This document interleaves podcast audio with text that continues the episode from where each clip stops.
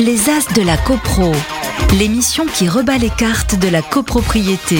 Présentée par Gilles Frémont, président de l'ANGC, l'Association nationale des gestionnaires de copropriété, sur Radio Imo. Bonjour à tous, bonjour à tous. C'est un plaisir de vous revoir. Les As de la CoPro, émission de juillet 2023, l'été 2023. Ça y est, on y est. L'année est passée vite. J'ai mes experts, j'ai mes As de la CoPro. J'ai euh, une, nous avons une nouvelle recrue. Surtout, je vais vous la présenter tout de suite. Maïssa Gargouri. Bonjour Maïssa. Bonjour Gilles. Alors euh, Maïssa, vous êtes gestionnaire de copropriété euh, au cabinet Docher, cabinet euh, parisien, réputé, connu, membre de l'association Pluriance. Tout à fait, depuis euh, six ans désormais. Eh ben voilà, donc gestionnaire copropriété confirmé. Mathieu Mialaré, bonjour Mathieu. Bonjour Gilles, bonjour à tous. Mathieu, toujours responsable, euh, Toujours. directeur métier, copropriété, euh, administration de biens chez Foncia. Euh, Pierre-Édouard Lagrolet, bonjour Pierre-Édouard. Bonjour Gilles. Notre avocat inscrit au barreau de Paris, barreau de Bordeaux, Euh, toujours une source sûre, on est content de l'avoir avec nous. Merci Pierre-Édouard et bonjour Sabrina. Bonjour Gilles, bonjour à tous. Meghetti, donc Sabrina, vous êtes euh, responsable de l'agence Quadral Île-de-France et, et responsable plus particulièrement du pôle copropriété. Donc on va commencer cette émission euh, par la première séquence, la séquence le point juridique. Les As de la CoPro, le point juridique. Donc là, on est vraiment dans le droit pur, hein, la loi du 10 juillet 1965. On va parler des clauses du règlement de copropriété réputées non écrites, ces notions que tous les gestionnaires euh, connaissent. On a toujours peut-être un peu de mal à la maîtriser parce que justement, on va en parler. Il y a des clauses qui sont euh, réputées non écrites ou illicites qu'on doit appliquer jusqu'à ce qu'un juge les répute euh, illicites, non écrites, comme si elles n'avaient jamais existé. Mais parfois, y a des clauses, on va dire purement administratives, euh, le fonctionnement de, l'assemblée générale, euh, que le syndic euh, va même naturellement, j'ai envie de dire, sans se poser la question, écarter tout de suite. Pour autant, elle est elle aussi dans le règlement de copropriété. Est-ce qu'il y a une règle bien établie qui dit quelles sont les clauses que l'on doit appliquer jusqu'à ce qu'un juge les répute non écrites, de celles qu'on peut écarter d'office presque sans se poser la question est-ce qu'il y a une règle, Pierre-Édouard? Oui, il y a une règle qui est fixée d'ailleurs par l'article 43 de la loi de 1965, mais son application n'a rien euh, d'évident euh, dans la mesure où euh, cette règle fait une distinction à la fois sur euh, la sanction, d'une part, et sur la procédure, tout en distinguant plusieurs types de clauses. Alors, je crois que pour euh, être le plus euh, simple possible, il faut reprendre les deux alinéas de l'article 43. Le premier euh, précise simplement que les clauses qui sont contraires aux dispositions impératives, en fait, qui sont listées par numéro, donc premier, 1, 1, 4, etc., euh, et celles du règlement d'administration publique, c'est-à-dire le décret de 1967, euh, toutes ces clauses qui sont contraires donc à ces dispositions sont réputées non écrites. C'est les fameuses dispositions d'ordre public. Alors, on dit d'ordre public, mais c'est un peu impropre. Ce sont des dispositions impératives. Peu importe qu'elles soient d'ordre public, ça, c'est une question qui porterait su- euh, un peu trop loin, peut-être, le, débat aujourd'hui. La question, c'est simplement de savoir si on a le droit d'y déroger ou non. Et la réponse, qui est fixée par ce texte, et là qui est très claire, c'est non. On ne peut pas y déroger. Donc, dès lors qu'on a des clauses contraires, elles doivent être réputées non écrites.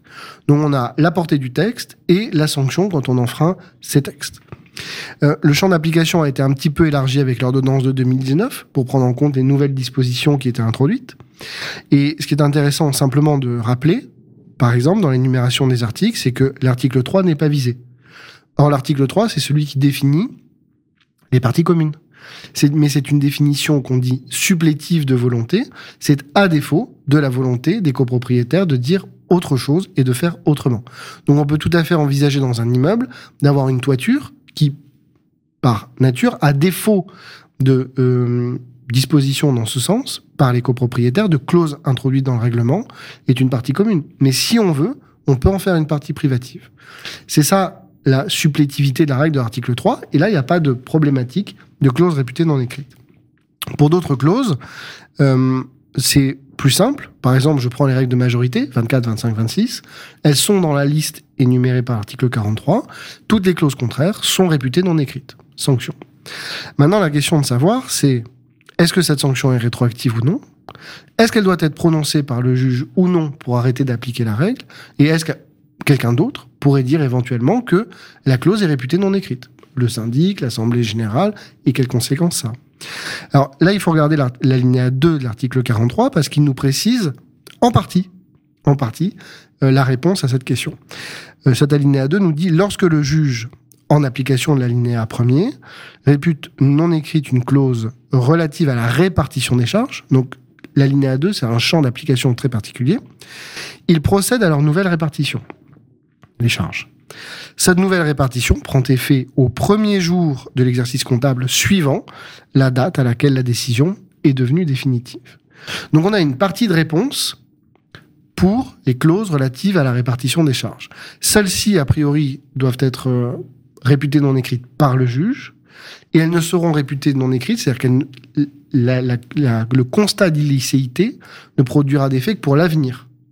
Et précisément, et ça c'est une nouveauté qui a été introduite pour éviter des difficultés, prend effet au premier jour de l'exercice comptable suivant. Donc pas en cours d'exercice comptable, parce que ça pose des difficultés pratiques assez importantes pour les syndics, parce que faire une régularisation en cours d'exercice est très complexe. Donc on sait que c'est pour l'avenir. Maintenant, reste la question de toutes les autres clauses. C'est-à-dire les clauses relatives à la destination de l'immeuble, les clauses relatives euh, à l'administration, aux règles de majorité, euh, au délai de convocation. Euh, peu importe. Il y a des clauses, par exemple, qui disent que le président de séance d'une assemblée générale, c'est celui qui détient le plus de millièmes. Exactement, ou le plus âgé, etc. Alors, pour ces clauses, en pratique, je crois que c'est ce qui est le plus répandu, les syndics ont pris l'habitude de ne même plus y prêter attention. C'est-à-dire que oui, elles existent dans le règlement de copropriété, mais on sait... Ils les ignorent. Et ils les ignorent parce qu'on sait que les règles de la loi de 1965 sont impératives, ce qui fait que même si on enfreint la clause du règlement de copropriété, s'il y a un contentieux qui s'élève, on va pouvoir, devant le juge, dire oui, mais la clause est réputée non écrite, donc elle ne pouvait pas s'appliquer puisque vous allez la constater comme réputée non écrite et vous allez le constater de manière rétroactive. Et le syndicat, la jurisprudence l'a précisé, le syndicat a qualité pour faire cette demande. Donc quand on est par exemple sur une unité d'assemblée, le syndicat représenté par son syndic va pouvoir soulever ce moyen et va pouvoir le poser au copropriétaire demandeur. Encore faudra-t-il le demander. Parce que j'ai en tête un arrêt tout récent de la Cour de cassation qui disait oui, c'est vrai, la clause, elle pourrait être réputée non écrite, mais encore fallait-il le demander.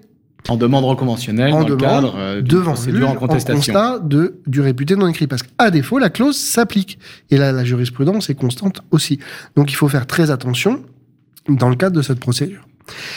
La facilité que nous donne la Cour de cassation aussi euh, depuis un arrêt de 2020, qui était de septembre, du 10 septembre, c'est que il semblerait que l'Assemblée générale ait le pouvoir, donc un organe du syndicat, ait le pouvoir de prononcer de dire que la clause est réputée non écrite. Alors à la majorité alors la majorité n'a pas été précisée par la Cour, mais la règle en matière de majorité en droit de la copropriété est simple, c'est que toutes les règles, toutes les majorités qui ne sont pas euh, précisées dans l'article 25 et 26 ou dans d'autres dispositions, et par défaut la majorité simple. Est-ce qu'on peut faire jouer l'article 24 petit f, l'adaptation des règlements de copropriété, loi SRU, pour mm. dire toutes les clauses qui sont illicites? C'est aussi un peu l'intérêt de la mise en éventuellement l'adaptation des règlements de on copropriété. Peut éventuellement se référer au 24 petit f, mais je pense qu'on n'a même pas besoin de ce degré de précision. L'article 24, c'est la majorité de référence, à défaut d'avoir des précisions dans d'autres dans d'autres dispositions du texte. Donc si la Cour de cassation nous dit on peut en assemblée générale décider de réputer non écrite une clause, et dans la mesure où il n'y a aucune disposition légale qui prévoit une majorité spéciale, on doit l'appliquer à la majorité de l'article 24. Donc est-ce qu'on peut dégager une règle alors? Pour une règle. Pour les règles de charge, c'est le juge et ce sera pour l'avenir.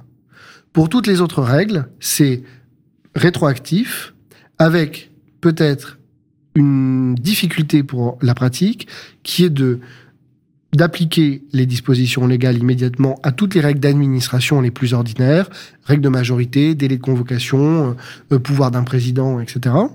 Et peut-être de soumettre à l'Assemblée générale ou au juge toutes les questions qui sont complexes et qui pourraient avoir trait d'une part à la destination de l'immeuble, parce que ça demande une fine appréciation à la fois des textes de la loi, du règlement et de la situation de l'immeuble dans ses caractéristiques, et les clauses également qu'on trouve et qui peuvent poser des problématiques en matière de responsabilité, parce qu'on a un certain nombre de règlements de copropriété qui contiennent encore des clauses du type les copropriétaires devront souffrir tout type de travaux sans, sans droit à une quelconque indemnité ce que les copropriétaires s'empressent d'appliquer quand il s'agit de déposer toutes les cloisons d'un appartement pour, euh, pour refaire les canalisations. Et euh, là, le copropriétaire dit, mais oui, mais l'article 9 est impératif et il prévoit que j'ai droit à une indemnité. Voilà. Là, dans ce genre de cas, le syndic est toujours très embêté, l'Assemblée générale ne va pas se prononcer. Et là, je crois que le recours au juge euh, va être salutaire, mais on aura bien une application rétroactive sur cette règle, parce que ce n'est pas une règle de répartition des charges, c'est une règle de responsabilité. Voilà, si on peut essayer de clarifier la situation euh, de manière synthétique, un petit peu binaire, mais euh, j'espère assez clair. Alors merci Pierre-Édouard. Bah, effectivement, il n'y a pas vraiment de règles. Donc euh, Maïssa, Mathieu, comment on fait quand on est gestionnaire en assemblée générale? Si un copropriétaire, vous naturellement, vous n'appliquez pas la clause, mais un copropriétaire vous dit "Eh monsieur, regardez dans le règlement de copropriété, je suis copropriétaire majoritaire, je dois être président de séance." Bon, je, enfin, je crois que Pierre-Edouard a tout dit. Hein. Il y a des choses qui sont évidentes et qui sont pas très compliquées pour le gestionnaire à mettre en œuvre. Euh, tout ce qui est organisation de la. Oui, mais l'évidence, euh, peut-être pas pour euh, tout le monde. Hein. Eh bien, on expliquera. Le, le, bon sens, alors. Le gestionnaire expliquera ce que Pierre-Édouard a dit, que, que, la loi est impérative et donc il faut l'appliquer. Euh, effectivement, on expliquera au, au copropriétaire que s'il veut contester, il peut, mais qu'il a aucune chance, enfin que sa contestation a aucune chance d'aboutir. Et puis il y a les cas plus complexes. Paradoxalement, la répartition des charges n'est pas un cas complexe parce qu'on sait qu'il faut aller devant le juge. Et de toute façon, effectivement, c'est marqué à l'article 43. Voilà, même si on constate que, que, que la, les règles de répartition euh, ne sont pas conformes euh, à l'ordre public ou aux dispositions impératives de la loi, euh, c'est pas au syndic de fixer euh, la nouvelle répartition. Donc de toute façon, le recours au, juge s'impose comme une évidence. C'est parfait que ce soit écrit dans l'article dans 43. Et puis il y a ces cas un peu ambigus, mais mais quand il y a des cas ambigus sur euh, sur la destination, sur euh, sur sur des indemnisations, on est très vite dans le contentieux. Et donc quand on est dans le contentieux, bah, le recours au juge s'impose. voilà. Donc c'est ce sont des sujets qui reviennent, mais pas de manière extrêmement récurrente ce sont pas des sujets euh, qui, gênent vraiment la, gestion des copropriétés. Alors d'où l'intérêt, euh, comme on le suggérait sur ce plateau, hein, Pierre-Édouard, d'avoir des règlements de copropriété allégés qui soient euh, qui ne contiennent que les règlements de charge, enfin les règles de répartition de charges, les droits, jouissances, droits et obligations des copropriétaires, on va dire le règlement intérieur, hein, pur et dur, et tout ce qui est règles de fonctionnement de l'assemblée générale, les règles de majorité, ne pas le mettre, ne plus le mettre dans le règlement de copropriété puisque de toute façon, on a la loi de 65 qui est impérative et qui en plus change presque tous les quatre matins. Donc, on a des règlements de copropriété qui deviennent désuets. Je pense qu'on a fait euh, le tour de cette question. Je vous remercie, euh, Pierre-Edouard Mathieu. J'enchaîne sur la séquence euh, numéro 2, la question du copropriétaire. Les As de la CoPro, la question du copropriétaire. Oui, bonjour, je suis copropriétaire à Marseille. Nous venons de voter de gros travaux de ravalement à presque 100 000 euros. Fait une grosse somme et c'est assez pressé. Mais certains copropriétaires ont dit que le syndic ne pouvait pas passer la commande à l'entreprise tant qu'il n'avait pas reçu 100% des sommes. Je voulais savoir si cette règle existait vraiment car je n'ai rien vu dans les textes. Alors, question intéressante, c'est vrai. Euh, le syndic doit-il obligatoirement réunir les fonds avant de passer la commande, avant de signer le marché, avant de signer l'ordre de service, euh, lorsque les travaux ont été votés? Légende urbaine? Pas légende urbaine Y a-t-il une jurisprudence? Maïssa, vous vouliez vous lancer Merci Gilles. Il n'existe pas de texte juridique prévoyant une obligation assortie d'une sanction civile ou pénale immédiate à l'encontre du syndic lorsque ce dernier organise le démarrage des travaux alors que les fonds ne sont pas totalement constitués. En revanche, il engage sa responsabilité civile lorsqu'en plein chantier ou en fin de chantier, il se retrouve dans l'incapacité de régler les factures de l'entreprise et que cela aboutit aux situations suivantes, un arrêt de chantier, l'application de pénalités de retard ou voire même un contentieux avec l'entreprise. Le syndic doit, en bon père de famille, s'assurer de la solvabilité de la copropriété. Il est donc fortement recommandé de s'assurer de réunir les fonds avant le démarrage des travaux. C'est une légende urbaine euh, à respecter. Mais avec une jurisprudence quand même. Donc là, on est un peu, c'est un peu comme la première question. Il y a, il y a, il y a pas vraiment de règle. Enfin, si, il y a une règle. On a le droit. On peut passer commande. Alors il y a quand même un article, hein, le, euh, il y a quand même l'article euh, 42 alinéa 3 hein, qui dit sauf urgence, l'exécution par le syndic des travaux décidés par l'AG en application des articles 25 et 26 de la présente loi est suspendue jusqu'à l'expiration du délai de deux mois mentionné au deuxième alinéa du présent article. Donc là, ça n'a rien à voir avec la réunion des fonds, mais c'était important de rappeler quand même cette petite règle qui euh, peut être de temps en temps oubliée. Mais pour en revenir à la question, euh, Mathieu, donc si, si on a bien compris euh, l'intervention de, de Maïssa, on a le droit de passer, je suis syndic, j'ai le droit de passer commande du marché, même si j'ai pas les fonds, même à la limite si l'appel de fonds, le premier appel de fonds n'a même pas été lancé. Euh, mais euh, il y a quand même un contexte à respecter, des précautions à prendre. Oui, la, la question c'est celle euh, des modalités de financement et, et des, de l'échéancier d'appel de fonds pour financer les travaux. Euh, et, et, alors évidemment, il faut distinguer euh, les travaux très courts qui vont prendre une journée, deux journées, trois journées, où là on fera un appel de fonds et en général on lancera euh, avant d'avoir passé commande des travaux. Euh, bah, des travaux plus longs, euh, les ravalements, euh, les réfections d'ascenseurs, la rénovation énergétique, où là l'usage est de, de, fixer un calendrier d'appel de fonds qui tienne compte euh, de la temporalité du chantier. Euh, pour les plus anciens comme moi, le, on, a encore l'habitude de se référer à la commission relative à la copropriété. Euh, et donc j'ai regardé juste avant cette émission et il y a bien longtemps maintenant, la commission relative à la copropriété avait émis un avis et euh, recommandé au syndic euh, d'établir et de faire voter par l'AG euh, un échéancier d'appel de fonds tenant compte de la date de signature du marché, de son exécution et de son achèvement. Et c'est et c'est l'usage. Euh, voilà. Euh, et on comprend bien qu'on va pas demander aux copropriétaires 100% des fonds alors que on part sur des travaux qui vont durer un an, deux ans, trois ans. bien évidemment, on va étaler le financement. Maintenant, il faut évidemment se souvenir que bah, le syndic est responsable de la trésorerie de la copropriété et dans les immeubles où il y a des difficultés récurrentes de paiement, euh, parce que un ou plusieurs copropriétés euh, de manière récurrente ne payent pas leurs charges en temps et en heure, eh bien, il faudra demander à l'Assemblée générale de voter un échéancier qui tienne compte de cette situation et pourquoi pas euh, décider qu'on ne lancera rien tant qu'on n'aura pas la totalité des fonds. Mais c'est n'est pas une décision impérative, c'est une décision d'opportunité qui doit être prise par l'Assemblée générale en fonction du contexte. Oui, parce que alors Sabrina, c'était quoi cette jurisprudence? Un, un, syndic avait été condamné quand même. Il, il, on était, il, il, avait passé une commande euh, dans un immeuble où il savait euh, pertinemment qu'il euh, oui. pourrait jamais payer les factures des entreprises. Oui, c'est le risque, le risque, je dirais ultime. Enfin, en tout cas, le syndic doit se prémunir de ce type de risque, c'est-à-dire qu'on a quand même la connaissance de nos immeubles, la trésorerie de nos immeubles, du fonctionnement, savoir si on a du recouvrement permanent ou si finalement on a une santé financière qui nous permet d'engager sur des petits travaux, euh, j'entends euh, une commande avant réception euh, des fonds, néanmoins sur des gros travaux, type ravalement, comme l'a évoqué Mathieu par exemple, ou des gros travaux de rénovation énergétique par exemple, dans ces conditions-là, eh bien il y a une jurisprudence d'ailleurs qui a condamné un syndic qui s'est engagé dans des travaux, qui a signé un marché avec un prestataire et n'a pas pu recouvrer les fonds et donc payer son, son créancier. Et dans ces conditions, oui, le syndic a été condamné.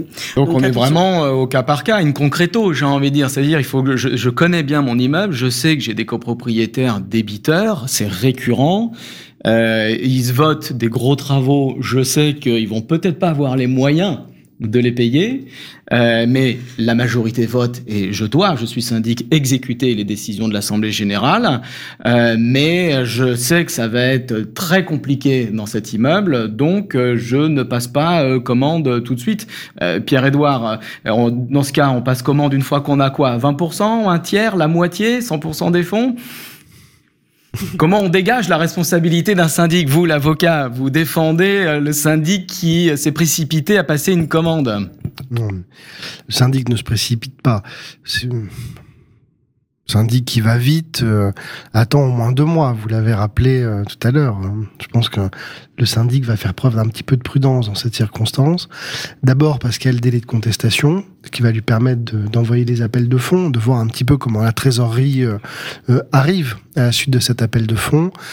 Effectivement, si le, syndic est conseillé, moi je vais lui dire de, prévoir, si on a un échéancier, comme le disait Mathieu, euh, de se caler en fonction de, de la date de début des travaux et de la date de fin des travaux et des circonstances, effectivement de paiement habituel, on va dire, des copropriétaires.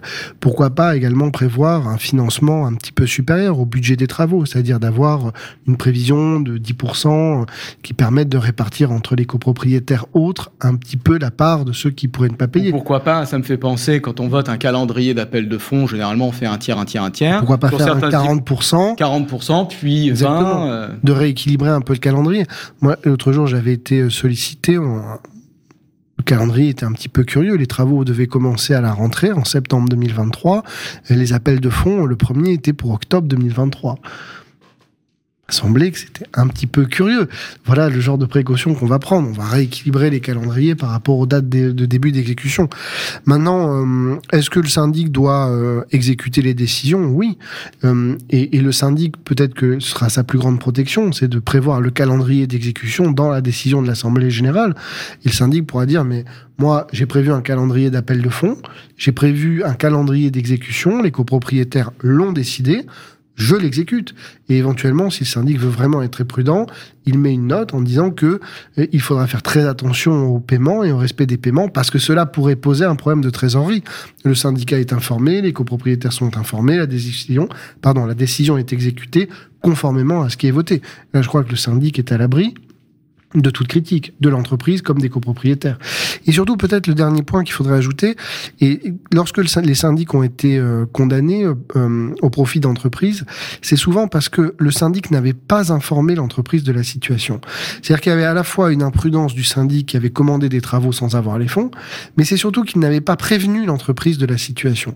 Et je crois que le syndic peut avoir aussi, euh, à l'égard de de son prestataire, oui, un petit peu par habitude, mais du prestataire du syndicat, euh, un certain devoir euh, euh, de bonne foi en prévenant. Attention, je commande, je n'ai pas encore les fonds, ça viendra, mais, mais je pense que mes copropriétaires sont bons payeurs. Et voilà l'entreprise qui est informée, qui débute les travaux alors que les fonds ne sont pas arrivés. Et là, le syndic est, à mon avis, irréprochable.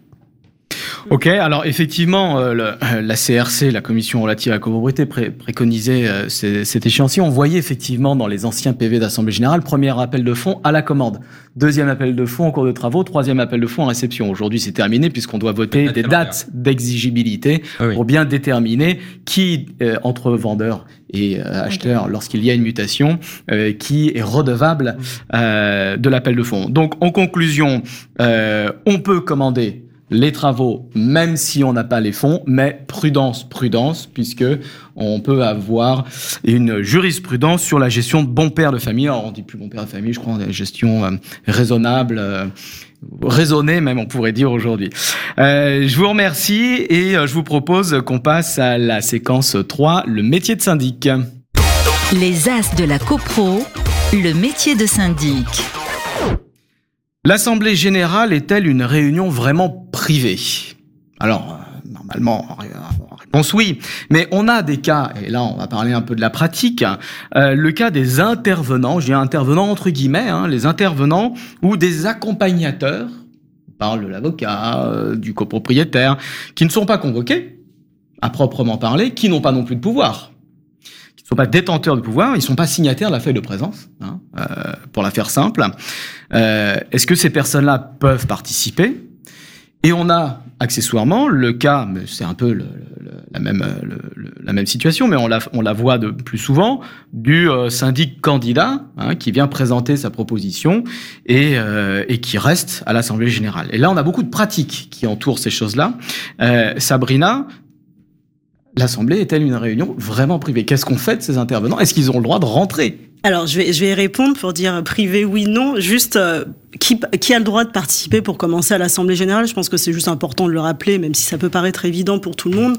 Mais bien évidemment, les copropriétaires, leurs mandataires, légaux, s'ils ont un pouvoir euh, pour les représenter, euh, le syndic naturellement, et puis tout le bureau qui le compose, et notamment de copropriétaires. Il y a un acteur aussi qui est autorisé par la loi, qui a le droit de participer à l'Assemblée générale en tant qu'observateur. Ça reste les associations dites agréées, type amicales de locataires.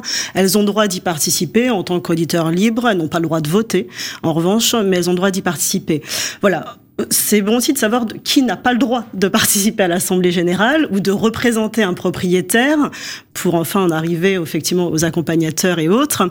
Euh, le syndic euh, lui-même n'a pas le droit de vote, donc euh, son conjoint, sa famille, ses ascendants, descendants n'ont pas le droit d'y participer, ni les salariés du syndic et dans les mêmes configurations n'ont pas le droit d'y participer on a effectivement le cas des accompagnateurs. Donc, dans une assemblée générale, on va se retrouver très souvent à de l'avocat peut venir présenter notamment le, recouvrement, les procédures en cours, faire un point lors de l'assemblée, l'architecte lors de ravalement, euh, de ravalement de travaux tout court.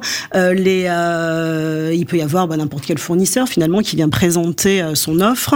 Dans ces cas-là, la règle, c'est plutôt de demander à l'assemblée générale de leur accord s'ils sont d'accord pour l'accueillir lors de cette assemblée pour présenter son offre ou tout simplement présenter le compte rendu des procédures et autres. Ça, je dirais que c'est l'usage euh, classique. Il y a effectivement un élément, euh, un candidat euh, syndic qui peut être proposé lors d'une assemblée générale euh, en remplacement du syndic en place. Et là, le cas échéant, eh bien, il y avait les usages passés, je dirais, et puis euh, les nouveaux usages, si je puis dire. Je pense qu'il y a une scission qui s'est créée depuis la loi Elan et notamment depuis que bah, le syndic prend effet, son mandat prend effet un jour franc au lendemain de l'Assemblée générale. Donc, on n'est plus dans la révocation pendant l'Assemblée. En fait, on n'est plus dans la succession en direct des syndics lors de l'Assemblée générale. Et ça, je pense que c'est quand même un tournant un peu dans notre métier, parce que avant le, le syndic qui venait présenter son offre, donc venait lors de l'Assemblée générale, prenait le relais et continuait l'Assemblée générale. Il devenait secrétaire de séance. Il devenait secrétaire. D'ailleurs, il se faisait nommer secrétaire de séance à l'issue, donc euh, à l'élection de son mandat, et il prenait le relais. Aujourd'hui, ça n'est plus le cas. Le syndic en place doit tenir l'Assemblée générale jusqu'au bout. Donc le syndic candidat peut naturellement venir présenter son offre et se présenter au copropriétaire, encore une fois avec l'accord de l'Assemblée générale et du syndic, euh, ça c'est je dirais pour, pour euh, le bon usage s'il les reçoit. Euh, néanmoins, il n'a pas à tenir l'Assemblée générale, donc il peut quitter euh, l'Assemblée, le syndic en place continue, continue son Assemblée générale jusqu'au bout. Alors il y a, il y a peut-être aussi un cas plus épineux, parce que là on parlait de l'avocat qui vient pour la copropriété, mais Mathieu, l'avocat du copropriétaire qui vient, qui dit je viens, je, m'assois, mais vous inquiétez pas, je dis rien. Mais je viens parce que mon client, euh, copropriétaire, euh, m'a demandé euh, de venir. Au cas où. Je suis syndic, qu'est-ce que j'en fais de cet avocat? Je le mets dehors? Non, alors je vais pas le mettre dehors, mais effectivement, il n'a pas un droit euh, acquis ou un droit euh, réglementaire à participer à l'Assemblée générale, sauf s'il a un pouvoir évidemment. Hein, mais, mais, bien sûr, mais là, il n'a pas de pouvoir. Voilà. Après, tout va dépendre du contexte. Euh, si l'ensemble des copropriétaires euh, manifestent son accord pour pour que la, la personne reste l'usage et qu'on accepte euh, la participation de tiers, enfin la participation. Oui, mais si l'ensemble n'est pas d'accord, on ne va pas organiser un vote pour quelque chose qui bah n'est pas à l'ordre du jour. Si, si, absolument. Alors c'est quelque chose qui est possible. Euh, il faut que les gestionnaires le sachent. Hein. C'est quelque chose qui est possible, même si c'est pas à l'ordre du jour. Euh, c'est un vote informel. On va pas rajouter une résolution écrite dans le procès verbal. Ce sera alors ce sera peut-être intéressant de le mentionner. C'est le, président de séance qui va faire un sondage en fait. Le, président de séance pourra soumettre au vote de l'Assemblée générale euh, l'acceptation ou non de la présence d'un tiers si ça si ça pose. Est-ce que ce sera marqué sur le procès verbal? Je pense rajouter. Je pense qu'il faut l'ajouter sur le procès verbal. Euh, et il me semble qu'il y a une décision de jurisprudence de 2012 euh, qui, qui valide euh, ce fait-là hein, et qui dit euh, même si la question n'est pas à l'ordre du jour de l'Assemblée générale, euh, le président de séance peut soumettre au vote. Donc on rajoute un numéro, un numéro 1 bis, 2 euh, bis. On euh. mentionnera peut-être avant, avant, avant l'ouverture des débats sur les questions portées à l'ordre du jour. Mais, mais ça fait partie de voilà de l'organisation de l'Assemblée générale et le président de séance peut interroger, soumettre, soumettre au vote ce, type de décision. Autre point important, hein, c'est là aussi, je crois que la jurisprudence a tranché sur des recours en annulation d'AG pour cause de présence d'un tiers. Euh, la présence d'un tiers n'est pas une cause de nullité de l'Assemblée générale à partir du moment où, euh, évidemment, il n'a pas pris part au vote. Il n'influence pas le débat. Alors, sans doute, s'il y avait influence, euh, enfin, si, si, si, si, la personne manifestait peut-être trop, trop, de manière trop insistante son opinion, mais là, je pense que c'est la police de l'Assemblée générale aussi qui réglerait la question. Mais en tout cas, à partir du moment où, où, où le tiers ne prend pas part à la décision, sa présence n'est pas cause d'annulation de l'Assemblée générale. Bon, donc ça veut dire quand même qu'on pourrait rajouter une résolution euh, ou une pseudo-résolution sur le procès verbal, bien que l'article 13, je crois, du décret nous dit que l'Assemblée ne peut statuer sur des questions qui ne figurent pas à l'ordre du jour quand on lit euh, le texte à la lettre. Mais Maïssa, vous avez souvent des, ce cas de figure avec euh, une personne étrangère hein, qui vient et, puis certains sont OK pour qu'elle reste, d'autres pas. Finalement, qui c'est qui tranche? Est-ce que c'est le président de séance? C'est le président de séance qui tranche. En fait, j'ai eu quelques cas avec des avocats. Donc, soit ils avaient le pouvoir euh, du coup du copropriétaire, et le copropriétaire n'était pas présent et l'avocat a représenté. Là, pas de problème. Dans la règle. Et sinon, c'est le président de séance qui interroge l'Assemblée générale euh, au sujet de, de, la participation ou non de l'avocat à l'Assemblée. Donc, je suis syndic, je me mets pas dans une situation euh, délicate, surtout pas, surtout pas. je me retourne vers le président de séance et je lui demande, au titre de vos pouvoirs de police, hein, puisque le, président de séance a un pouvoir de police, à vous de dire si la personne peut rester ou pas. Et le président, est-ce qu'il est obligé de faire un sondage, une consultation de l'Assemblée? Il peut de lui-même dire cette personne euh, euh, sort de, la salle. Pierre-Edouard. C'est assez difficile de répondre, je trouve, à cette question. Moi, je sèche. Parce que la jurisprudence n'est pas très fixée, on n'a pas énormément. Les textes ne sont pas très clairs sur le sujet. Alors ce qu'a ce dit Mathieu est, est très juste. Hein. Je crois qu'il faut évidemment distinguer euh, entre les participants, ceux qui sont des auditeurs, et ceux qui sont des débatteurs. Euh, la question de l'auditeur euh, qui est en fond de salle ou éventuellement qui accompagne son client pour lui souffler un mot à l'oreille en lui disant non, ne votez pas ça ou votez pour, mais qui le fait de manière très euh, discrète. discrète et qui n'a pas d'influence finalement sur les débats je, je, crois que cette question-là euh, ne pose pas tellement de difficultés finalement. On, on peut peut-être refuser sa présence, mais euh, dans la mesure où ça n'influence pas les débats, ça ne vicie pas les débats.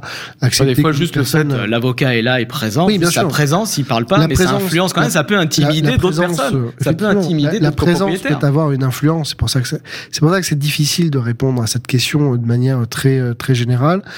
Euh, la question se pose avec l'avocat comme avec l'huissier d'ailleurs, parce que parfois on peut être tenté d'avoir un huissier pour consigner les, débats, mais la présence de l'huissier elle-même euh, va influencer les débats, la nature des débats, les mots qui seront dits, euh, ce qui ne sera pas dit, puis est-ce qu'il capte, est-ce qu'il enregistre, est-ce qu'il photographie, est-ce que ça a une influence, est-ce que ça a une incidence, et, euh, dans ce cas-là, quelles sont les règles de majorité? Est-ce qu'on considère que, comme je le disais tout à l'heure sur un autre sujet, on prend la majorité la plus simple parce que c'est jamais fixé, ou est-ce qu'au contraire, comme c'est une assemblée euh, il faudrait que tous les membres soient d'accord parce que il peut y avoir une influence de sa propre de son propre de sa propre opinion et, euh, et dans ce cas-là il faut une unanimité c'est difficile de se prononcer sur cette question parce que ça, ça dépasse en fait le débat euh, simplement du droit de la copropriété. C'est celui de euh, comment se peut se former sereinement une décision collective.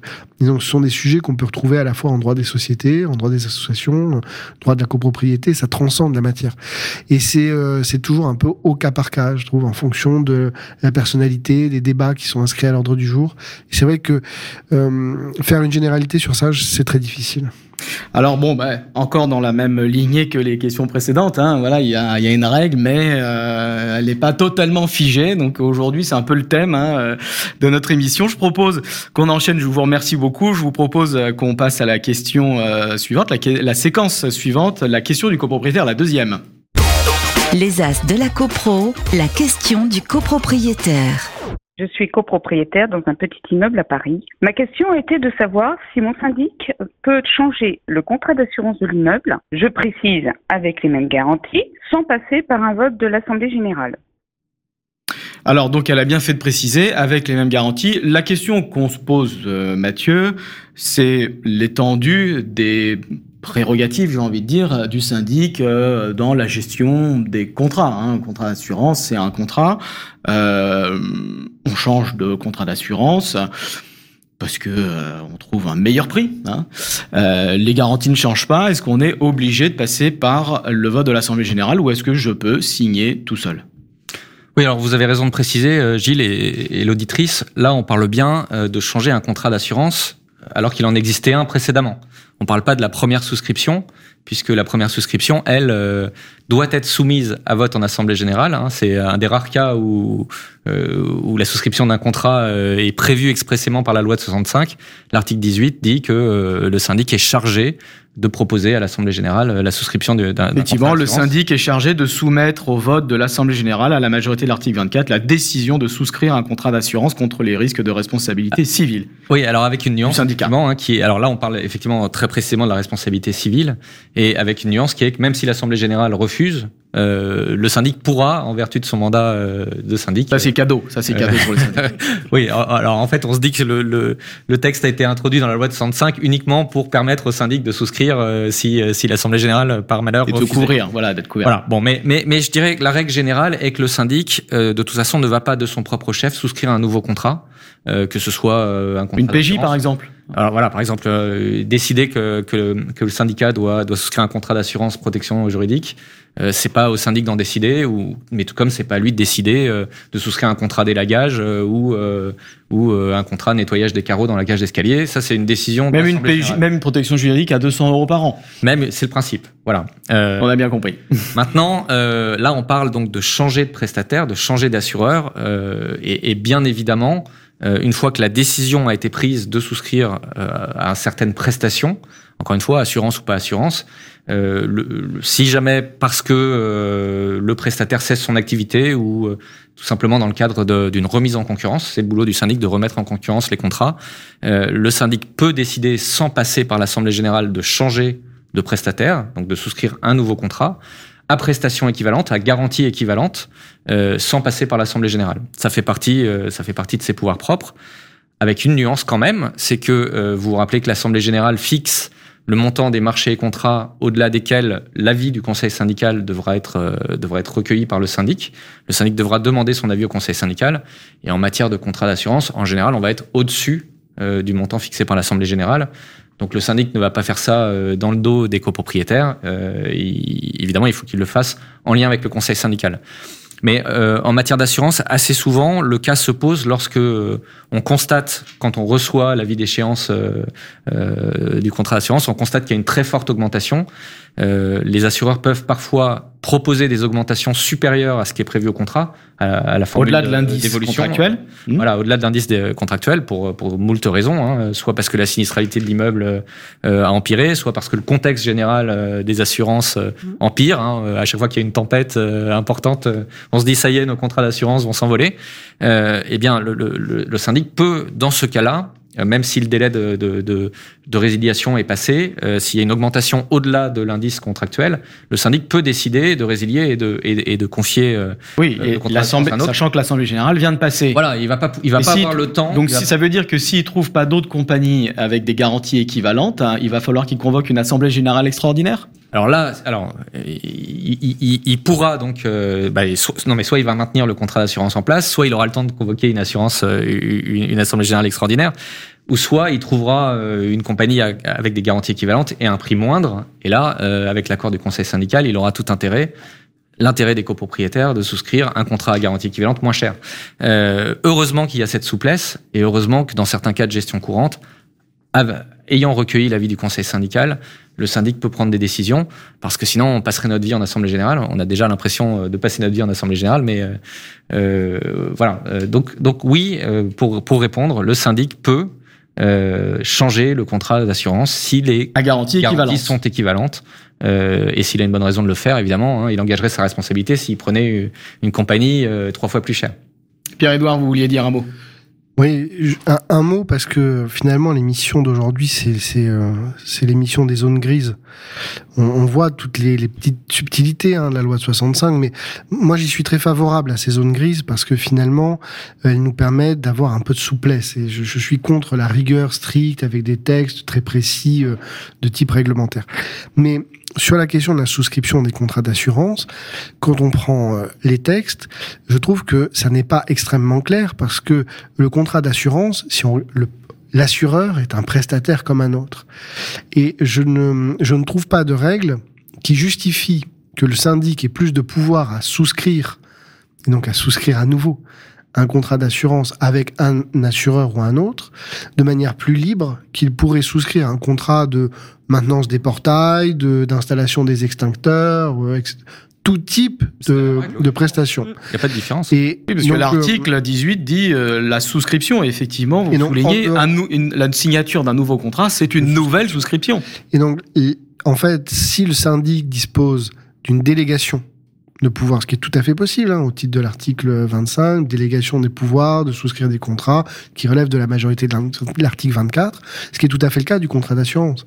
Là, ça ne pose aucune difficulté. S'il ne l'a pas, par contre, la question de la souscription, elle est toujours un peu douteuse. C'est vrai que la pratique est celle-ci, que le syndic, finalement, a la main sur un certain nombre de entre guillemets petits contrats ou contrats du quotidien qui sont utiles à l'administration, dont le contrat d'assurance. C'est la pratique. Mais cela dit, c'est pas forcément tout à fait la règle. Moi, j'avais, je, je, je soutiens la modification de la règle pour qu'elle vienne épouser cette pratique-là parce qu'elle me semble être de bonne loi. Mais il y a une petite réserve quand même même si on, on, acceptait que ce soit la règle, ce que je ne crois pas être le cas, mais même si on l'acceptait, il faut avoir une réserve sur les contrats de filiales. Ah oui. Ça, alors, il faut, je ça, crois ça que ça, aucun doute. Exactement. Je crois que ça mérite d'être précisé parce que dans un certain nombre de cas, on voit des syndics qui sont désignés et qui, suite à leur désignation, changent le contrat d'assurance. Filiale du syndic, hein, je précise pour les auditeurs. Garantie, voire à meilleure garantie, hein, parfois, parce que c'est pas toujours mmh, un problème de garantie mmh. prix, mais voire un meilleur garantie et prix, mais qui est un, une filiale qui est recommandée par un courtier, courtier lui-même filiale, du syndic. Et là, on a une vraie difficulté, parce que dans ce cas, on a une règle qui est extrêmement précise dans le texte, notamment depuis l'ordonnance. On l'avait avant, mais c'était un peu perdu dans le décret et la loi Hoguet. Maintenant, c'est dans la loi de 1965. On sait que le syndic ne peut pas signer ce contrat-là s'il n'y a pas été spécialement habilité et préalablement habilité par l'Assemblée générale. Donc quand on est dans cette situation-là, la réponse, elle est extrêmement nette Ça, et clair. claire. Et pour un contrat d'assurance, comme pour tout type de Et comme pour tout type Exactement. de Et si Mais le ça fait se manifeste très particulièrement en matière d'assurance. Assez souvent. Voilà. Donc il faut, on peut distinguer ces deux hypothèses. Et dans l'autre hypothèse, on peut dire qu'on est dans une sorte de zone grise où il y a une tolérance, une pratique très établie de souscription libre par le syndic, Oui. qui est acceptable à mon avis parce que les syndics généralement le font dans l'intérêt des syndicats de copropriétaires, mais ils peuvent avoir l'intérêt, par exemple, si on voulait répondre encore à la question de comment se protéger, ils pourraient avoir intérêt à le matérialiser en approuve, dans l'approbation des comptes qui suivent la souscription de ce nouveau contrat, en précisant que le contrat d'assurance a changé et donc d'avoir une espèce de ratification de cet acte qui a été pris par le syndic en cours d'année dans Au titre du quitus, pourquoi pas, son- au titre du euh, quitus. Ouais. de son Le fameux quitus, qu'on met Ou de moins en moins, le qu'on met de moins en moins, mais pourquoi pas le quitus Éventuellement, avec le quitus, avec sous le quitus, la précision que le contrat a été changé dans l'intérêt du syndicat des Mais dans la pratique, il y a une vraie distinction hein, entre la première souscription Mmh. d'une prestation, Ouais. que ce soit l'assurance ou une autre, et le renouvellement, la remise en concurrence et le changement du contrat euh, en maintenant les prestations qui ont été décidées par l'Assemblée générale. Et, euh, vraiment la distinction à faire. et on est dans la pratique, euh, encore une fois. Donc émission effectivement très intéressante sur la pratique et les zones grises. Je vous propose, puisqu'il nous reste un bon gros quart d'heure, de passer à la dernière séquence, parce que c'est un gros morceau, la séquence politique. Les As de la CoPro, la séquence politique. Alors séquence politique, euh, nous aussi on en parle, hein, tout le monde en parle, la rénovation globale en copropriété. Quels sont les freins? Quels sont les leviers? Les pouvoirs publics euh, estiment que on est un peu en deçà hein, des, euh, des prévisions. Euh, D'ailleurs, à ce titre, euh, on a euh, la commission d'enquête parlementaire euh, en cours. Hein, en cours, le rapport sera rendu début juillet sur l'efficacité des politiques publiques en matière de logement depuis euh, 2015. Donc 2015, c'est le, le, le Grenelle de l'environnement. Alors le Grenelle de l'environnement c'est 2007 pardon, mais bon on a 15 ans, voilà 15 ans de d'efficacité ou d'inefficacité des politiques publiques. Euh, Cette commission est présidée par la sénatrice Estrosi Sassone et elle-même dresse un constat accablant. Je replace un peu le contexte. hein. Chaque année elle dit on dépense l'État entre 4 et 5 milliards pour éradiquer les passoires, mais on en a encore euh, beaucoup trop. Euh, Est-ce que il faut être si pessimiste que ça? Est-ce que malgré tout les copropriétés font quand même des travaux? Euh, Que ça aille pas au rythme voulu par les pouvoirs publics, c'est autre chose.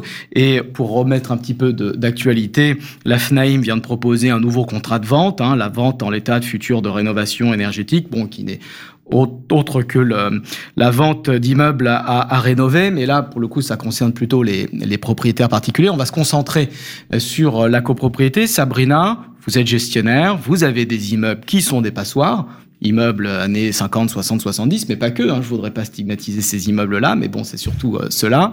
Euh, comment vous le sentez, vous Il y a des freins, il y a des leviers. Euh, vous avez déjà fait des projets? Oui, des projets, on en a, on en a en cours, on en fait voter déjà actuellement. Alors très peu hein, par rapport à ce qu'on souhaiterait. Euh, alors il y a des freins, il y a des leviers, donc on a vraiment les deux. Euh, Aujourd'hui, on est face quand même à une situation, euh, alors sur plusieurs plans. L'un sur, alors le premier, c'est euh, l'engagement. Je pense que l'engagement des syndics et puis l'engagement de tous nous tous, hein, gestionnaires de copropriété, il est clair. On, y va, on est lancé, on présente les projets, on a, on est formé aussi à, toute, bah, à toute la législation qui a quand même beaucoup évolué ces dernières années, les obligations qui sont liées aussi aux syndicats des, des copropriétaires qui portent qui sont euh, nombreux, à, ils sont nombreux à être concernés.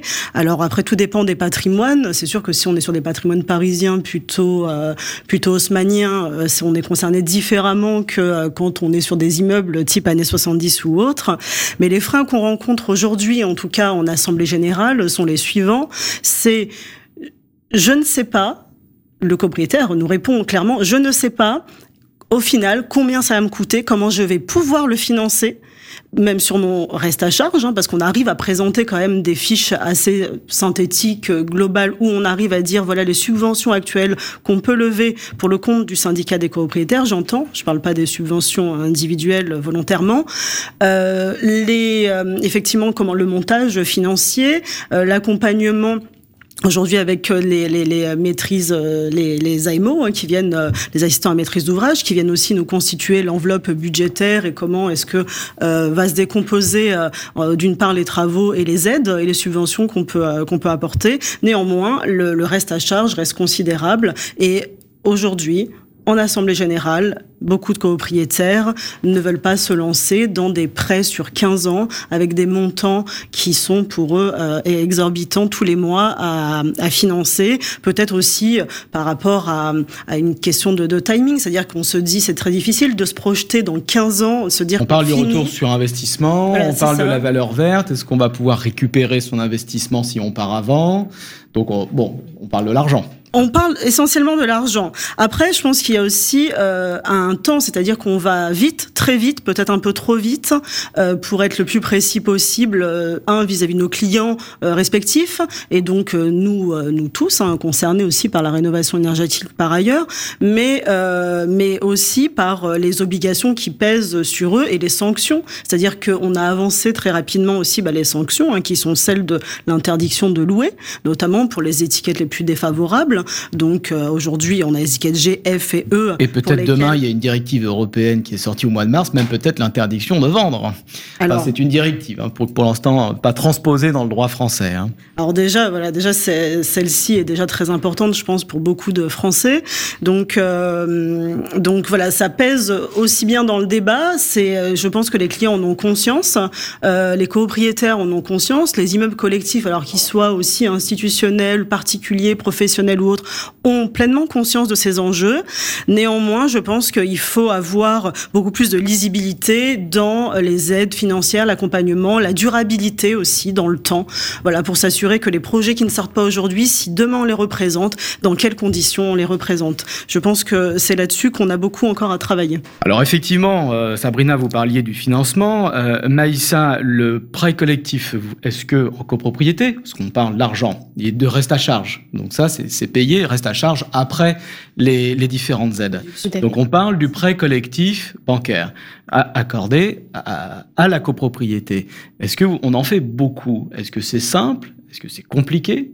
C'est un montage qui nécessite quand même en fait une collaboration des copropriétaires parce qu'on a quand même des dossiers à monter, un dossier collectif et des dossiers également individuels.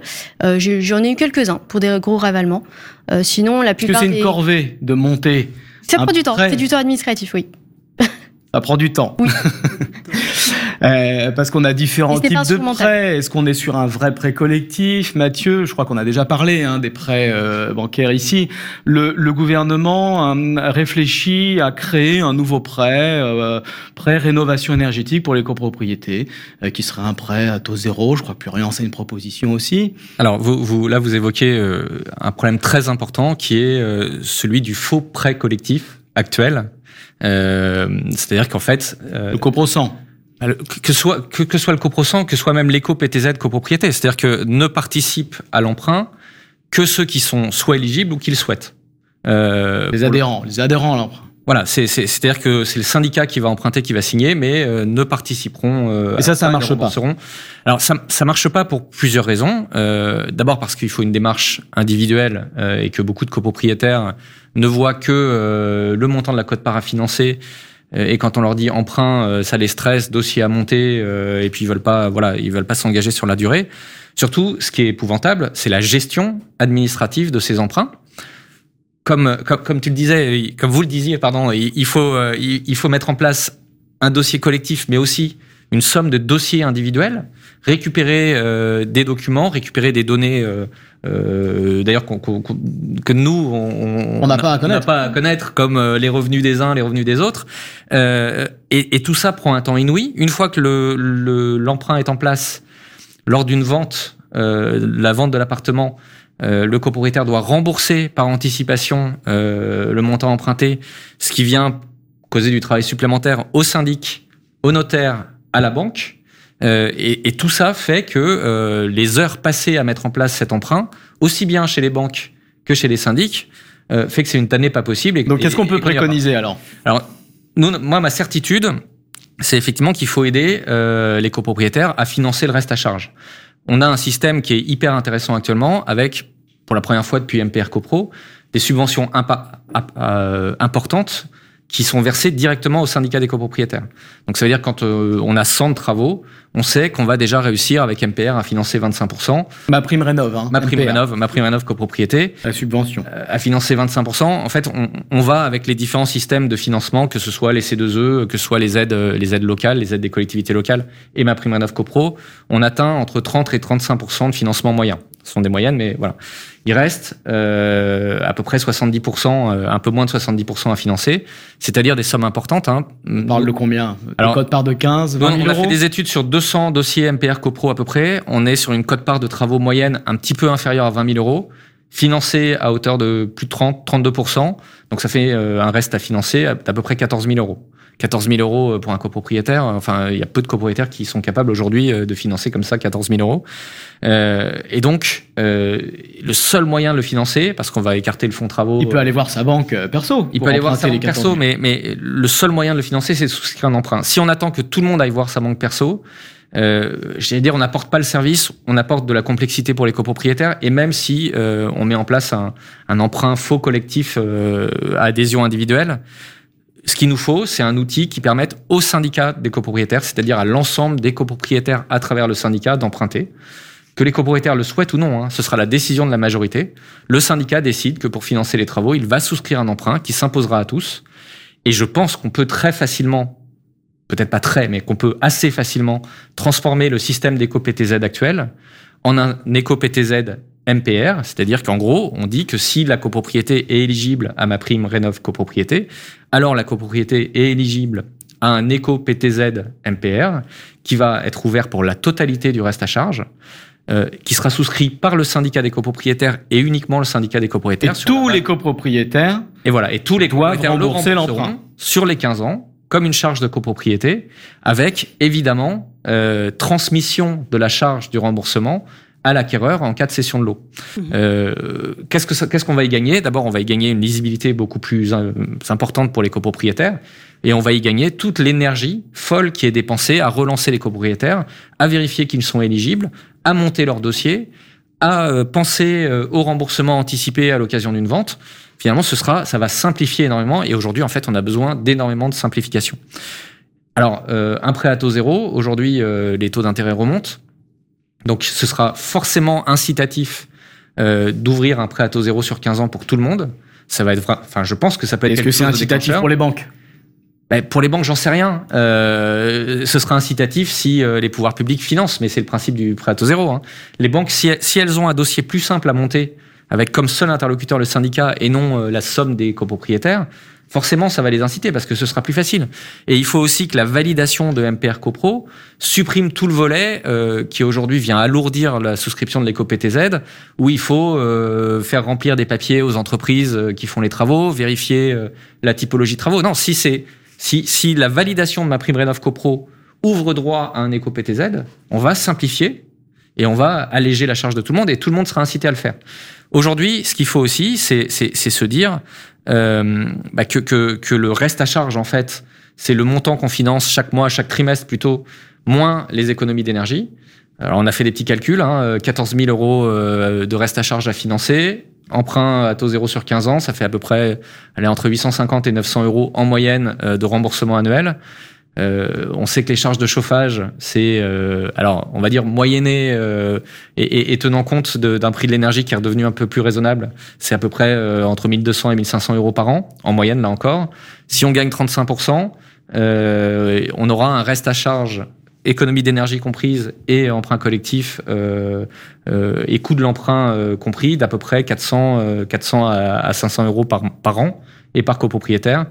Si on le divise par 12, vous voyez qu'on on commence à arriver dans des ratios un peu plus raisonnables de 35-40 euros par mois.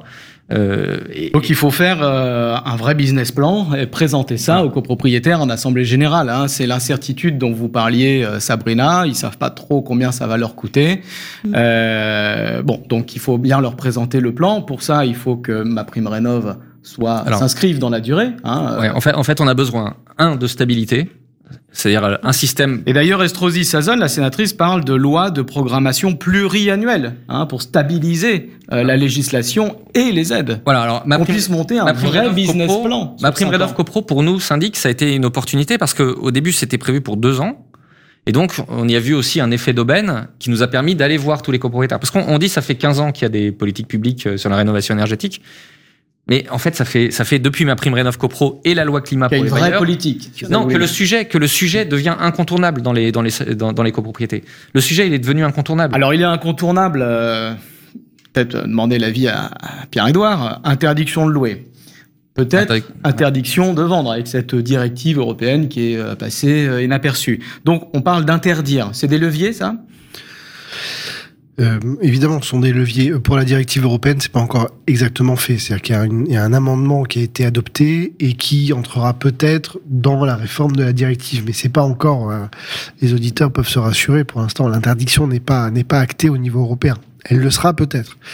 Euh, mais bien sûr, ce sont des leviers euh, extrêmement importants. Euh, tout à l'heure, on a entendu le mot valeur verte, enfin l'expression valeur verte. C'est aussi un levier parce qu'en fait, ce qu'on constate, c'est que la valeur verte, c'est une valeur négative. Le bien qui est A ou B est à valeur du marché. Le bien qui est G a une valeur dégradée par rapport à la valeur de marché. Donc, on voit bien que ce sont des, des, des, contraintes, tout est, tout est dans le négatif. Hein. Donc euh, c'est, c'est que du bâton, on n'a pas tout à fait la carotte. Maintenant, moi j'ai parce qu'on on parle finalement au-delà du droit, c'est plus politique. Est-ce qu'on doit financer, est-ce qu'on ne doit pas financer, etc. Moi je vois deux choses qui sont importantes de, de, de voir, c'est sans jugement, mais les copropriétaires d'abord ont une responsabilité et certainement tout l'écosystème aussi, parce que même si ça fait depuis la loi climat qu'il y a un vrai éclairage sur, le dispositif, ça fait plus de dix ans qu'on a des éléments qui nous disent qu'on va qu'on y va. Le DPE, c'est pas pas récent, même si c'était pédagogique, mais c'était pédagogique justement en vue de devenir contraignant. Donc euh, ça fait un moment qu'on le sait. Le fonds de travaux avec la loi Allure, où personne n'a voulu mettre les fonds de travaux et ça a été dépensé pour changer des ampoules. Euh, donc parce qu'aujourd'hui, euh, au bout de 10 ans, quasiment, on devrait avoir 50% du budget en caisse. Au final, il y a une cacahuète. Donc il y a quand même une vraie responsabilité collective de la part des copropriétaires et des syndics enfin syndic, euh, avocat, notaire, enfin tout l'écosystème. Et aujourd'hui, on nous dit ah oui, mais c'est dramatique, ça coûte cher, 20 000, 25 000 euros, on n'a pas d'argent, on n'a pas d'épargne, on n'était pas prévenu. Non, non, ça c'est faux. Ça c'est faux. Il y a une vraie responsabilité. On était prévenu, on savait, on pouvait épargner, on n'a pas fait. Et on nous dit ah oui, mais il faudrait des subventions.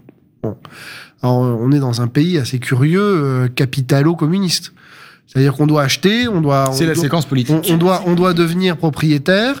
Et puis une fois qu'on est propriétaire, il faut faire appel à, l'impôt pour financer la rénovation de la maison ou de l'appartement qu'on a acheté. Bon. Enfin, c'est un mécanisme qui interroge à tout le moins. Je dis pas que c'est mal, c'est pas, mais ça interroge. Et ça interroge d'autant plus pour ceux qui sont un pas dans le besoin immédiat et qui font partie des Français qui sont dans la moyenne des 20 000 ou 25 000 euros d'épargne en compte. Deux, ça fait encore plus euh, question quand on est face à des copropriétaires, enfin face, c'est pas une critique, tant mieux pour eux s'ils ont pu investir, mais face à des copropriétaires qui sont sur la question de la rénovation énergétique de logements qu'ils louent, c'est-à-dire des biens de euh, capitalisation et de rentabilité. Et tant mieux s'il y en a. Moi, je suis pas du tout contre les bailleurs privés. C'est très bien. Ils, ils sont utiles. Mais est-ce que faut-il financer? Faut-il financer le bailleur privé qui a fait son investissement? Si on réfléchit en d'autres matières, on va dire bah, celui qui a pris son risque avec son investissement et on ne fait pas appel à l'épargne pour le renflouer. Alors on me dira oui, mais il y a plein d'exemples de banques qu'on a renflouées. C'est vrai. Mais c'est bien Oui, euh, parce la que curiosité, c'est bien la curiosité d'un pays, euh, peut-être comme la France, capitalo-communiste. C'est-à-dire qu'on pousse à avoir des investissements capitalistes et avoir de la rentabilité, et juste après, on vient renflouer avec l'argent public, c'est-à-dire avec l'impôt que tout le monde paie. Je suis pas sûr que le système soit euh, tout à fait viable, et je suis pas sûr d'ailleurs que le gouvernement soit dans une perspective tout à fait de financement, parce que le discours, c'est plutôt, bah, justement, vous avez un capital, vous avez investi, alors peut-être de manière très exagérée, vous êtes rentier parce que c'est pas le cas. Il y a beaucoup de placements de personnes qui ont acheté un appartement pour leur retraite, etc., et qui sont pas des vilains capitalistes profiteurs. Mais il n'empêche que dans cette situation, une position politique peut tout à fait être soutenue de dire bah vous avez pris un risque d'investissement. Il se trouve qu'aujourd'hui, ce risque est en train de se réaliser, et c'est peut-être pas l'État qui doit renflouer ce risque réalisé. Mais ça, c'est un point de vue. Parce qu'effectivement, ma, effectivement, ma prime rénov copropriété est attribuée au syndicat et les membres du syndicat, certains ont peut-être largement, pas peut-être, c'est sûr, largement les moyens de financer les travaux sur leur propriété privée. Et on parle de propriété, c'est-à-dire la copropriété, puisque cette prime est attribuée indifféremment. Et euh, puisque le critère de ma prime rénov copro, c'est pas les ressources, les revenus, c'est les gains énergétiques 35% et que l'immeuble soit à 75% euh, d'habitation. Euh, Sabrina, euh, vous, vous avez des immeubles à Paris. finalement, certains n'ont pas de problème d'argent. Est-ce que pour autant, ils sont réticents à voter des travaux? Parce qu'on dit que le principal frein, c'est l'argent, mais peut-être pas que. Il y a peut-être aussi une envie, une volonté. Non, mais je pense qu'on a presque tout dit euh, sur la question et je pense qu'effectivement, il n'y a pas qu'une question. Alors oui, il y a une question financière qui est importante, mais il y a aussi une question de bah, où est-ce que je vais placer mon argent? Ça rejoint un De peu ce que priorité, dit de priorité. Pierre-Édouard, c'est est-ce que je vais le mettre dans une, ré- dans une rénovation énergétique parce que j'ai conscience que il faut euh, que chacun prenne part euh, finalement à, cette à, voilà à la transition énergétique, qu'on puisse lutter contre le dérèglement climatique, mais de manière générale. Mais ça, c'est vraiment une prise de conscience, j'irais globale. Le problème, c'est qu'on a affaire aujourd'hui à encore beaucoup d'intérêts individuels aussi dans une copropriété, et pourtant l'intérêt reste collectif. Donc voilà, on est on, on, on a donc euh, on est sur la séquence politique, mais pour dire vrai, c'est aussi ça le le, le, le fond Parce du que ce que sujet. soulève, ce que soulève euh, Pierre-Édouard, c'est est-ce que l'argent public doit subventionner l'entretien de la propriété privée? Vous allez dans des pays anglo-saxons, c'est un ovni Mm. euh, ce, ce, ce concept. Bon, et aujourd'hui, euh, Mathieu, on est, on, on, par- on ne parle que de subventions. D'ailleurs, les copropriétaires, souvent, c'est un que- réflexe, vous dire, c'est quoi les aides? Mais C'est combien? C'est ce qui fonctionne aujourd'hui, c'est ce qui fonctionne. Euh, et et- et d'ailleurs, euh, enfin, l'enjeu global, c'est quand même la transition énergétique. Et donc la question, c'est quel, effort on est prêt à, faire collectivement pour déclencher la transition énergétique. Euh, c'est peut-être euh, très triste et, et, et on, et on peut euh, on peut le regretter, mais mais enfin nous on constate vraiment que les subventions massives euh, et simples à mobiliser ont été le déclencheur du sujet. C'est-à-dire qu'avant euh, et, et, et en fait il y a deux solutions. Hein. C'est soit on subventionne, soit on oblige. Et en général, d'ailleurs, au début, on part d'une subvention, et Puis jusqu'au jour où l'obligation arrive et la subvention disparaît C'est ça. qui est logique puisque ça devient, ça devient obligatoire. Euh, là, euh, voilà, moi, moi, je considère que euh, il y a une vraie prise de conscience. Tout le monde sait, et je pense que plus aucun copropriétaire ne pense qu'il va pouvoir y échapper à moyen terme, euh, ne serait-ce que pour maintenir la valeur de son bien. hein. Euh, la, la plupart des motivations euh, sont, sont des motivations financières. hein. Alors celui qui compte hériter ou euh, transmettre son héritage à ses enfants, lui à la limite, si la valeur de son bien elle, elle descend, c'est pas plus mal, il perd un moins de droit de mutation, Oui, mais c'est de pas bon, Peut-être que certaines personnes se placent, euh, voilà, ont ce type de raisonnement, mais c'est pas la majorité. La, la plupart des personnes souhaitent euh, pérenniser la valeur de leur euh, patrimoine. bien, bien sûr. Euh, et, et voilà. Et puis et on a quand même des personnes qui, qui sont conscients des enjeux climatiques, euh, qui ont euh, un sens du bien commun, qui et, et tout ça va, tout ça ne fera que progresser. Voilà. Après, si on devient très très, on redevient très concret, ce dont on a besoin, nous syndics, pour mener à bien le, ce, ce, ce, sujet énorme, c'est de la stabilité, vous le disiez, que, que, les règles ne changent pas toutes les cinq minutes. on a besoin de simplicité. Et ça, ça, ça, ça va pas coûter d'argent que de créer un guichet unique où on pourra aller mobiliser toutes les aides existantes, c'est-à-dire MPR CoPro, les C2E, les aides locales. Aujourd'hui, il faut passer par un AMO. L'AMO, il nous aide à remplir 15, enfin peut-être pas 15, mais un dossier par type de subvention. Mmh. ces subventions sont versées à la fin des travaux. C'est probablement assez simple de faire en sorte que ces subventions soient versées en cours de travaux. On n'est pas à dire aux copropriétaires qu'il faut les préfinancer. Débloquer au fur et à mesure. Voilà. Euh, et puis, euh, et, et, on a besoin aussi de cohérence. Et ça, euh, alors le sujet, on pourrait en débattre des heures, mais on a aujourd'hui des obligations qui frappent les bailleurs avec un calendrier qui est celui de la loi climat et des interdictions de louer dès 2023, 2025, 2028 et encore aucune obligation pour les syndicats de copropriétaires autre que de faire un diagnostic à travers le DPE et le PPE et le projet de plan pluriannuel de travaux dont on a déjà parlé. Euh, le temps que tout ça soit mis en place, le DPE collectif, le projet de plan pluriannuel de travaux, qui seront le diagnostic de la copropriété, les obligations des bailleurs seront pour, euh, pour la plupart déjà largement entamées avec des interdictions de louer. Donc les bailleurs se débrouillent de leur côté à faire des travaux privatifs, des, isolations dans leurs appartements. Quand demain, on sait que la copropriété leur proposera de faire des isolations externes, voilà, c'est un peu dommage qu'on n'arrive pas à mettre en cohérence euh, tout ceci. Parce que euh, un bailleur qui aura isolé son appartement par l'intérieur, il sera plus très favorable à ce qu'il y ait une isolation. Ah, il va falloir qu'il le dé désisole de l'intérieur pour le réisoler par l'extérieur. Stabilité, simplicité, reste à charge à travers un emprunt et clarté, collectif. Et clarté, stabilité. Et cohérence, mise en cohérence des intérêts de chacun. Euh, et tout ça, normalement, ne coûtera pas tellement plus cher à l'État que ce qui est déjà investi aujourd'hui. Alors personnellement, j'avais euh, soulevé aussi la problématique de la TVA hein, sur l'ensemble des travaux. À l'époque, elle était à 5%, il y a une vingtaine d'années, sur l'ensemble des travaux. Elle est passée à 7% et très rapidement, elle est passée à 10%. Ça enchérit clairement le coût des travaux qui, euh, intrinsèquement, a déjà évolué à la suite de la crise des matières premières, etc., etc., et de l'inflation. Mais c'est vrai que si l'État faisait un effort, puisque finalement, 10% des travaux, c'est la TVA. Hein, c'est de la TVA. Et à l'époque, c'était 5,5. Pourquoi pas revenir à 5,5 Je crois qu'on a fait le tour. Il y a encore beaucoup d'autres leviers, mais on en a vu euh, pas mal. Euh, je vous remercie à tous. On arrive au terme de cette émission. Euh, L'émission euh, des débats, des zones grises et des cas pratiques. C'était vraiment très intéressant. Je vous remercie. Maïssa Gargouri, bon, bah, c'était une première. Merci hein à tous. Voilà, je rappelle que vous êtes euh, gestionnaire de copropriété euh, au cabinet Docher à Paris. Mathieu Mialaret, euh, directeur métier, copropriété, administration de biens chez Foncia. Pierre-Édouard Lagrolet, avocat barreau de Paris, euh, barreau de Bordeaux, docteur en droit, spécialiste de la copropriété et du droit immobilier en général. Sabrina Meghetti, responsable d'agence chez Quadral Île-de-France. Je vous remercie à tous les as Merci de la copro. Ciao, ciao. Merci. Les As de la CoPro, une émission à réécouter et télécharger sur le site et l'appli radio.imo et sur toutes les plateformes de streaming.